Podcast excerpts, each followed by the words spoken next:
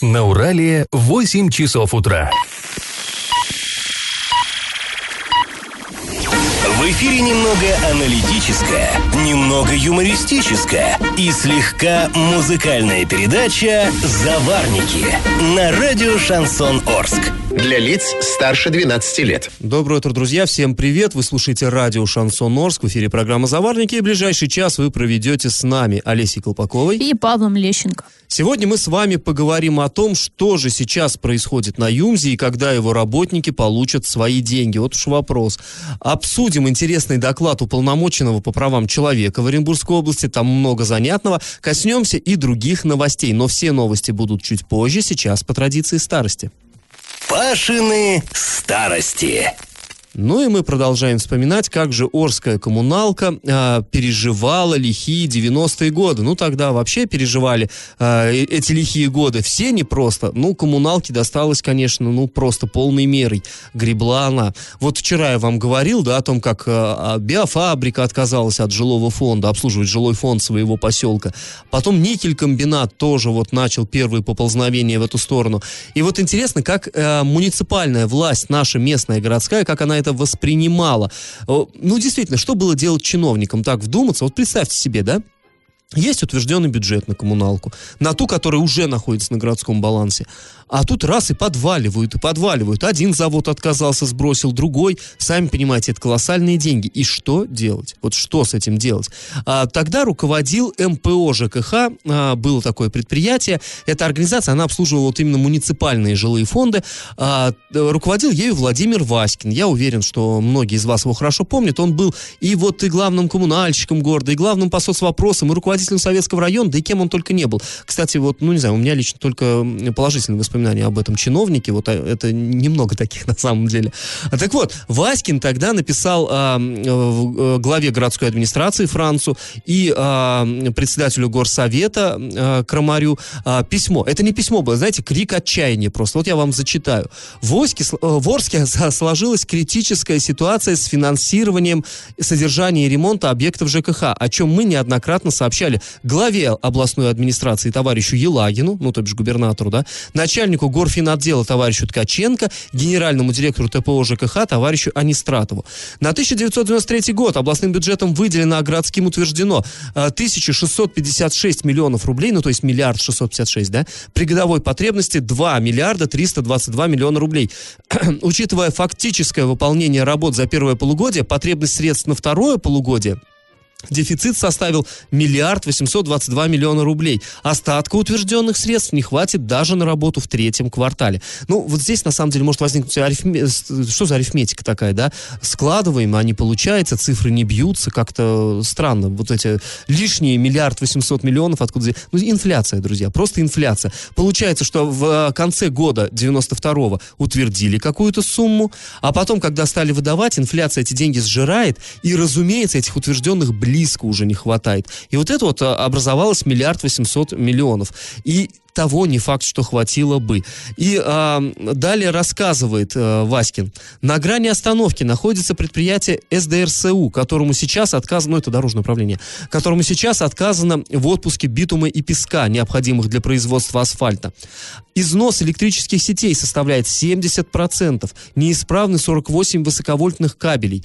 От, отключение электроснабжения происходит ежедневно. Конец цитаты. Ну, я думаю, вот помните те годы, действительно, света не было в городе, это было, в общем-то, нормальное, нормальное дело. Ну, помимо этого, понятно, что надо было еще и платить зарплату людям, да, там кабели, ладно, ты купишь, ладно, ты купишь битум, песок, а люди-то за бесплатно работать не, не станут, им надо семьи кормить. В общем, напряженность вот эта была просто запредельной, просто искры летели. Ну и плюс, повторюсь, а, постоянно была угроза того, что сейчас будут а, сваливать на город еще предприятия свои проблемы. И вот еще одна цитата. Ряд промышленных предприятий и строительных организаций из-за тяжелого материального положения свой жилой фонд к зиме не готовят или готовят крайне плохо. Существует реальная возможность того, что отдельные ЖКО просто перестанут работать, и нам придется срочно брать на обслуживание жилой фонд. Сейчас нами обсчитываются возможные финансовые затраты на эти нужды. Конец цитаты. Ну, прониклись, да, духом веселых 90-х. Ну, а сейчас наш традиционный конкурс. Раз уж мы про коммуналку говорим, скажите, какое из этих предприятий в Орске появилось раньше других? Какой самым старым является, самым заслуженным? Вариант 1 – спецавтотехуправление. Вариант 2 – Орсгортранс. Вариант 3 – Орское предприятие теплосетей. Сейчас все три они муниципальные. Раньше они назывались немножко иначе, но, тем не менее, вот их биография прослеживается довольно далеко. Ответы присылайте нам на номер 8 903 390 40 40 в соцсети «Одноклассники» в группу «Радио Шансон Орск» или соцсеть ВКонтакте в группу «Радио Шансон Орск» 102.0 FM эм для лиц старше 12 лет. Галопом по Азиям Европам! Толщина льда на водоемах Оренбургской области постепенно уменьшается, но пока на всех реках региона наблюдается ледостав. По состоянию на 11 марта официальные данные, данные единой дежурной диспетчерской службы Орска, толщина льда на Урале в районе э, города составляет 50 сантиметров. Пока лед еще достаточно толстый, прочный, но тем не менее предупреждаем, уже лучше бы по нему не гулять, потому что погода, сами видите, какая, и это всегда опасно. 11 марта футбольный клуб Оренбург в гостях проиграл футбольному клубу Сочи. Счет составил 1-5. Газовики потерпели самое сокрушительное поражение в сезоне. Следующий матч э, ФК Оренбург проведет дома. В субботу, 14 марта, оренбуржцы сыграют против футбольного клуба «Спартак» из Москвы. Даже шутка такая родилась, да, что играли непонятно в футбол или в хоккей. Счет-то хоккейный, 1-5. Даже для хоккея много. И я напомню, что главный тренер а, перед тем, как они отправились на матч, сказал, мы едем только за победой. Ну, не доехали. В поселке Мирном, который относится к городу Орску, хотя удален от центра нашего города на 120 километров, будет произведен капитальный ремонт здания клуба. Соответствующая информация опубликована на сайте госзакупок. Начальная стартовая цена лота составляет 1 миллион 142 тысячи рублей. Крайний срок завершения работы это 25 августа текущего года. Аукцион, на котором определится подрядчик, должен быть проведен уже на следующей неделе. После небольшой паузы, друзья, мы с вами вернемся в эту студию и расскажем о том, что же делать тем, кто вернулся в Оренбургскую область из заграничной поездки. И как это понимать? Жителям Оренбургской области, которые вернулись из-за границы, дают оплачиваемый больничный. Речь идет о тех, кто посетил или планирует посетить страны, где уже зафиксированы случаи заражения коронавирусом, даже единичные. Такую информацию нам сообщили э, по телефону горячей линии регионального министерства здравоохранения. А, и вот представитель Минздрава рассказала, что после возвращения из отпуска или там рабочей поездки необходимо будет э, вызвать врача на дом, независимо от того, есть ли у вас симптомы или нет. А, на вопрос, э, какие манипуляции будет проводить доктор на дому, на горячей линии ответили, врач будет смотреть по всем обстоятельствам. А, возможно, будут взяты пробы на коронавирус, которые затем отправят в Оренбург, где в течение одного-двух дней будет определен результат. И вот уже затем 14 а, дней вы будете находиться под медицинским наблюдением. Что подразумевается под словом наблюдение, на горячей линии также не уточнили, но сообщили, что на протяжении двух недель, вот после поездки, лучше оставаться дома и в этом случае будет выписан лист э, нетрудоспособности, который даст право находиться на оплачиваемом больничном, то есть независимо, опять же, от того, есть да, у вас заболевание или нет. Да, получается, что если вы вернулись из-за границы, вот поставили в известность медиков, э, вас под наблюдение взяли, вы, в принципе, вас никто не может, по крайней мере, пока заставить сидеть дома, но рекомендуют. То есть, если вы все-таки рветесь в бой, и, ну, если у вас есть симптомы заболевания, то, я так понимаю, тут уже никаких обсуждений быть не может. Если вы себя чувствуете хорошо и уж очень вам хочется работать, то вы можете идти работать, но, тем не менее, вы все равно под наблюдением у медиков. Если же вы готовы э, пересидеть это время дома две недели, то две недели будете на больничном. Официально Но тут тоже вопрос. А, одно дело, когда тебя прям там на таможенном контроле, да, или как-то проверяют, у них есть информация, что ты там прибыл э, из какой-то страны, где есть там случай заражения. Другой вопрос э, об ответственности человека. То есть кто-то прилетит и не посчитает нужным позвонить. То есть вот каким образом будут работать с такими людьми, я не совсем понимаю. Э, например, вот все знают, да, что нельзя летать в Египет э, из России, поэтому многие вот летят с соседнего государства, с Казахстана. То есть э, каким образом они будут отслеживать тех, кто вот, допустим, оттуда вернулся в Орск? Вот ну, видимо, здесь просто непонятно. на сознательность ставка делается, что человек должен вот, ну вот есть у него гражданский долг, поставить в известность медиков, как бы и не рисковать э, здоровьем, жизнями своих окружающих. Видимо, Ну, так. Просто знаем, мне кажется, мен- наш менталитет у нас пока, я говорю, не будет отниматься нога или рука, э, люди не пойдут э, к врачам, к сожалению. Но я очень надеюсь, что в этом случае все-таки люди как-то будут включать мозг и ответственно относиться к себе и к окружающим. А, Двое же... Вообще вот на 11 марта в регионе наблюдались 36 человек, приехавших из стран, где зафиксированы случаи заражения вот, коронавирусом. 12 марта их уже было 39. Двое жителей Восточного Оренбуржья были помещены а, под наблюдение с целью профилактики коронавирусной инфекции. А, у жителя Орска анализы не подтвердили наличие вируса. Об этом в Минздраве сообщили. А, Что касается еще одного заболевшего ОРВИ, это житель Новотроицка, то результаты его обследования еще не готовы. Он продолжает находиться в отдельном боксе в одной из городских больниц. Но врачи отмечают его состояние как удовлетворительное. Ну, как бы клинические симптомы коронавируса у него отсутствуют. Ну, то есть, вероятно, он просто простудился. Ну и да, всё. да. Ну и также из собственных э, источников нам стало известно, что в одном из оренбургских банков а, сотрудников, вернувшихся из-за границы, принудительно отправляют на 14-дневный карантин. Ну, Будем надеяться действительно, что все-таки мы будем относиться к своему здоровью более пристально, и поэтому, если возвращаетесь из-за границы, обязательно сообщайте, где вы были. А после паузы мы вновь вернемся в эту студию и обсудим доклад уполномоченного по правам человека в Оренбургской области за 2019 год. Я в теме. Уполномоченный по правам человека в Оренбургской области Анатолий Чадов, он отчитался, точнее, отчитается перед депутатами законодательного собрания за свою работу, за работу своих подчиненных в 2019 году. То есть существует такая практика. Вот не так давно я вам тоже, мы тут обсуждали доклад э, уполномоченного по правам ребенка. Э, да, вот эти вот все уполномоченные, они раз в год перед депутатами ЗАГСОБа, они отчитываются. И вот этот вот доклад, он уже опубликован на сайте ЗАГСОБа. А, то есть отчет там произойдет когда-то позже, а сейчас депутаты могут ознакомиться, ну и мы тоже так через плечо у них смотрим и как бы читаем. Ну, на самом деле, это нормально, это закон. Для этого, собственно, он выкладывается для общего доступа. Так вот, интересные, интересные э, выводы делаются в документе. Вообще, это доклад 150 страниц. Увлекательнейшее чтиво, я вам скажу. А, Очень много интересных фактов. На От- одном дыхании Чит- читается. Да, прям читается на одном дыхании, действительно. А, значит, там, а, знаете, по главам разбито права человека, они в разных сферах, да, там права человека в сфере, допустим, там исполнения наказаний, то есть он по тюрьмам смотрит, по колониям, как там соблюдаются права человека. Есть права человека при там, вот, да, уголовном преследовании. И есть такие чисто бытовые, и вот они все-таки касаются более широкого, пожалуй, а, так сказать, м, ну, ко- количества людей, большего количества людей, и а, поэтому они даже интереснее, пожалуй, вот эти именно вопросы. Вот, например, в жилищной сфере. Жилищный вопрос, он говорит, он остается самым острым. И, кстати, обращение к уполномоченному по правам человека больше всего именно в сфере жилищно-коммунального хозяйства. Так вот, цитата. А, «Проблемные вопросы, которые складывались десятилетиями, носят системный характер. Несмотря на значительные усилия органов власти, а, по, обеспеч- по, по обеспечению детей-сирот жильем, хроническая очередность, ну, на жилье, не позволяет надеяться на кардинальные изменения ситуации в будущем. Для текущего решения жилищного вопроса потребуется порядка 4 миллиардов рублей. Это нереальная сумма. Чадов делает такой вывод. То есть, понимаете, да, у нас есть льготники, это переселенцы всевозможные, дети-сироты, вот все вот эти люди, которые стоят в очереди на получение жилья, стоят годами, хотя закон им как бы гарантирует это право. Но вот сейчас, чтобы на настоящий момент решить этот вопрос, надо 4 миллиарда. Таких денег, разумеется, нет у региона, а очередь все растет, растет, растет. И вот он интересно, кстати, здесь а, обычно, когда человек критикует, ему говорят, ну ты критикуешь, предлагай. Вот он предлагает что? Он предлагает такой выход из ситуации. Раз уж регион не может обеспечить всех вот э, очередников жильем, то хотя бы оплачивать за них, компенсировать им стоимость съема жилья.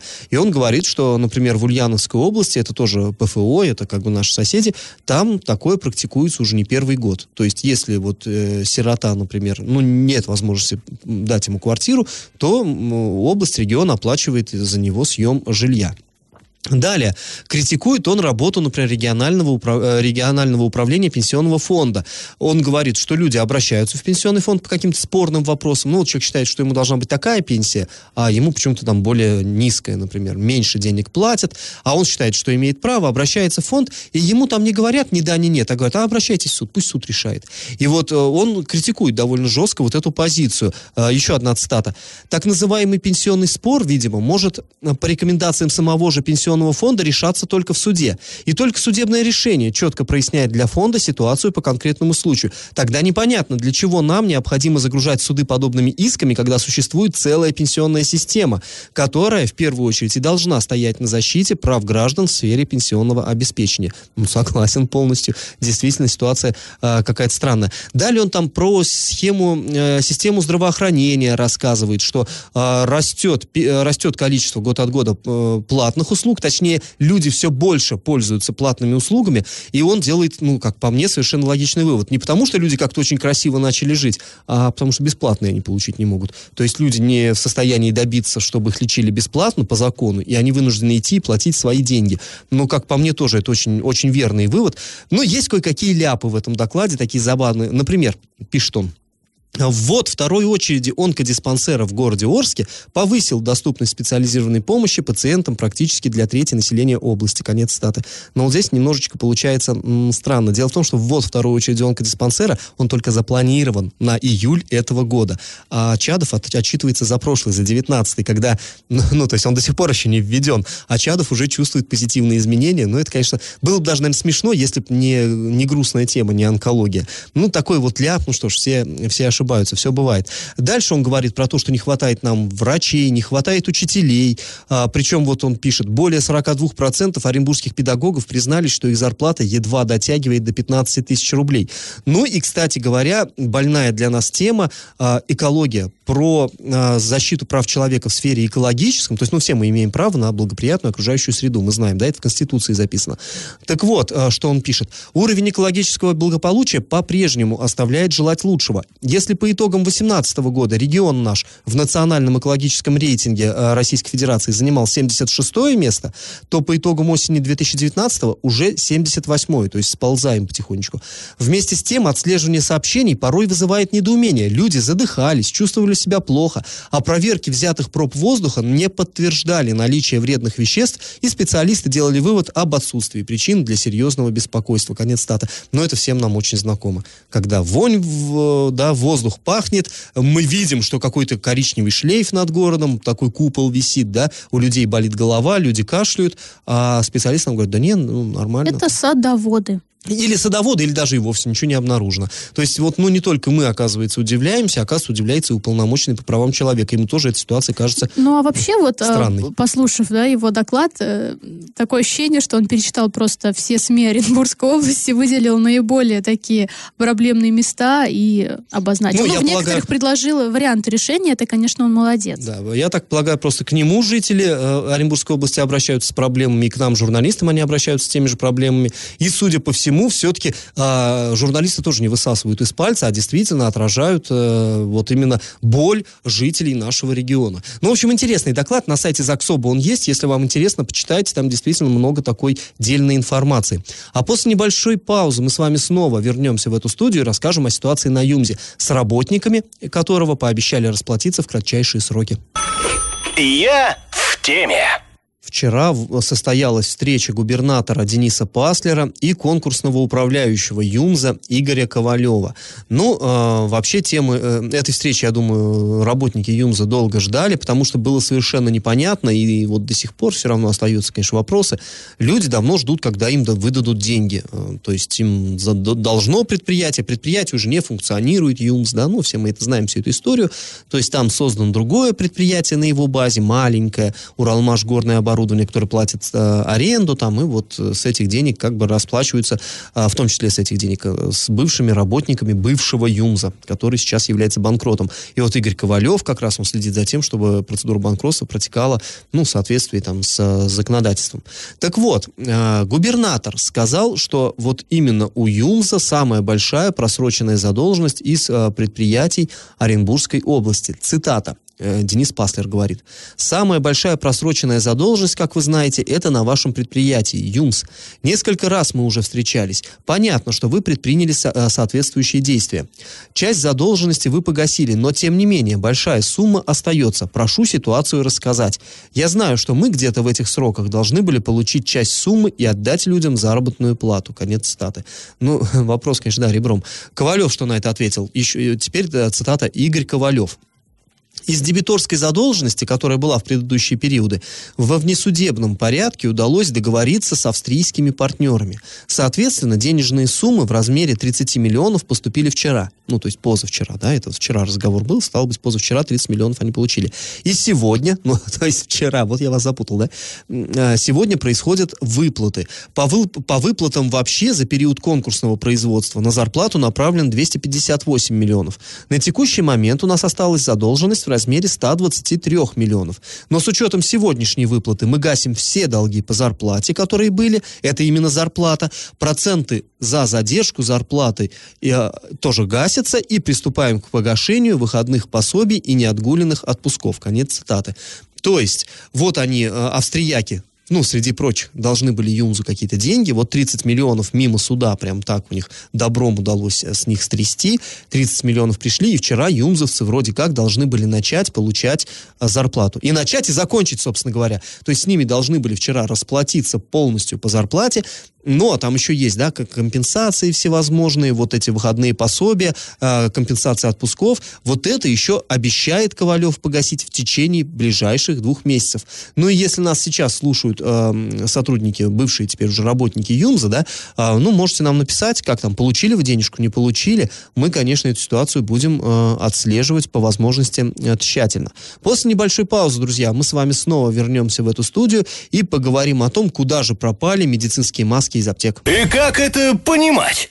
Во многих аптеках Орска закончились одноразовые медицинские маски. Мы обзвонили несколько аптечных пунктов города, чтобы узнать о наличии этого индивидуального средства защиты. И в большинстве случаев масок просто не оказалось. Но, по словам работников, а, поставка ожидается на следующей неделе. А, но, однако, в аптеке на Ленина в наличии есть а, детские медицинские маски. Они значительно отличаются размером. Цена их 60 рублей 80 копеек за три штуки. Это, кстати, максимальное количество, в котором котором могут продать средства защиты. Еще в одной муниципальной аптеке на Краматорской маски в наличии есть, но количество товара, которое отдадут одному человеку, ограничено. Это связано с тем, что, опять же, в некоторых аптеках Оренбурга и Орска действуют ограничения на продажу масок. И а, сотрудники аптек рассказали, что такое распоряжение они получили от а, руководства. Вот сегодня мы старости, когда обсуждали, 90-е годы вспоминали, я помню, тогда тоже были ограничения такие на продукты. То есть, да, можно было прийти в магазин и там давали пряники, например, по килограмму в руки. И тогда нас, детей, мы бегали возле магазинов, и нас кто-нибудь подзывал, там из взрослых говорит, ты встань в очередь. То есть, ну, взрослому человеку надо было купить 2 килограмма пряников, и он с собой рядом ставил чужого ребенка, соответственно, покупал 2 килограмма, ну, он 1 килограмм, а килограмм ребенок, а, ну, ну один пряник давал закусить. То есть, ну, тут такая история с масками да, теперь. Так ага. же. И напомним, что о дефиците масок и подорожании цен на них в аптеках Орска и Оренбурга люди начали сообщать в начале февраля. А подобное происходит каждый год э, в период роста заболеваемости гриппом и ОРВИ. Однако сейчас ситуация обострилась э, вот, в связи с коронавирусной инфекцией.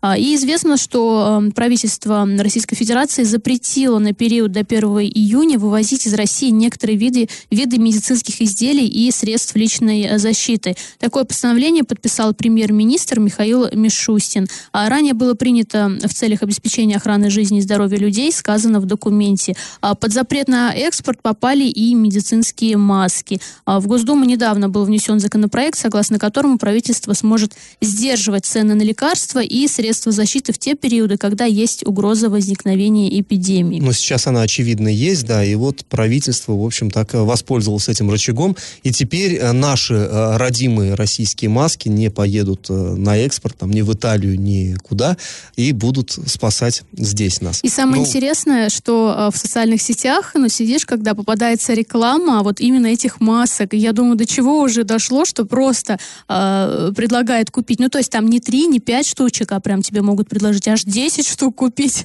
только перейди на сайт, ну, это уже кажется мне странно. Ну, это, конечно, понятно, что сейчас некоторая истерия в обществе наблюдается в связи с этой эпидемией, там где-то в чем-то может быть и оправдан. То есть, ну, разумеется, осторожность соблюдать необходимо, разумеется, ну, все, как минимум, руки почаще мыть, и понятно, что это совершенно нормальные, адекватные требования, но понятно, что и вот э, э, кто-то на этой истерике и подзарабат, подзаработать тоже желает, в общем-то, очевидно. Ну, тут тоже, если подзаработать, э, три маски тебе там выдается, ну, как бы в среднем среднем ты должен носить ее два часа, то есть ты Нет, я имею в виду менять- вот в соцсетях, про что ну, в ты соцсетях, говоришь. то да. есть- Ну, а в целом, конечно, не подготовились. Хотя вот, да, действительно, э, каждый год у нас в период роста заболеваемости наблюдается эта проблема, но почему-то ее Ну, такого никто не все-таки не ожидал, да. видимо. Ну, а после небольшой паузы мы вернемся в эфир и расскажем очередную новость дна. Новость дна. 21-летний житель Бузулука, который прославился тем, что пытался украсть тигренка амурского из зоопарка, он подал апелляцию. Дело в чем? Ну, вообще, помните, да, вот эту историю. Летом 19 года мужчина пробрался в передвижной зоопарк ночью, выломал доску в клетке между полом и решеткой, и вот через эту узкую щель попытался вытащить тигренка. Что он хотел с этим тигрем? Зачем он ему нужен был? Он так и не смог объяснить, зачем, почему. Но как он его вот тащил через эти прутья, в итоге он животное покалечил. И, э, и сам еще тоже покалечился, потому что на помощь к ребенку пришла мама-тигрица, и она, в общем, очень сильно поранила руку вот этому воришке. Ну и в итоге вот это все вот полу- получилось. Э, тигренок, он уже не будет полноценно жить без помощи людей, то есть ему необходимо э, его опекать надо будет, у него лапы не восстановятся, там порваны связки и все такое прочее. А вот этот 21-летний житель Бузулука приговорен судом недавно был к 10 месяцам лишения свободы. Ну вот он счел это наказание чрезмерно жестким и подал апелляцию. Ну, теперь его судьбу будет решать уже суд э, областной. После паузы, друзья, мы с вами вернемся в эту студию, чтобы подвести итоги нашего традиционного конкурса. Раздача лещей. Вот подошла к концу наша программа. Самое время подводить итоги конкурса. Вначале я вас спрашивал, какое из коммунальных предприятий Орска, муниципальных коммунальных предприятий Орска, появилось в нашем городе раньше других. Но все они назывались немножко иначе в момент создания. Орсгортранс. Это было трамвайное управление. Появилось оно в Орске в 1948 году. А, ОПТС, Орское предприятие теплосетей, это было подразделение областной организации Чкалов Энерго. Ну, понятно, Чкалов, да, это э, город Оренбург был, так назывался. Основали ее в 1956 году, то есть уже позже. А вот МУП САТУ, спецавтотехуправление, изначально называлось Орский осенизационно-транспортный обоз. То есть там, на самом деле, вот э, мы-то привыкли, что это автотехуправление, а на самом деле никаких авто, ни разъединой авто не было изначально в этой организации, а были лошадки, которые тащили телеги, бочки и вот это вот все. Это было в 34 1934 году. Ну, уже позже вот л- лошадей стали постепенно сменять машины, и тогда в название проникло слово «авто». Правильный ответ сегодня один. Победителем у нас становится Андрей, он получает бонус на баланс мобильного телефона. Ну, а мы с вами, друзья, прощаемся. Этот час вы провели с Олесей Колпаковой. И Павлом Лещенко. Пока, до понедельника. Завариваем и расхлебываем в передаче «Заварники». Каждое буднее утро с 8 до 9.00 на радио «Шансон Орск». Для лиц старше 12 лет. Радио «Шансон». СМИ зарегистрировано Роскомнадзором. Свидетельство о регистрации Л номер ФС 7768 373 от 30 декабря 2016 года. Для лиц старше 12 лет.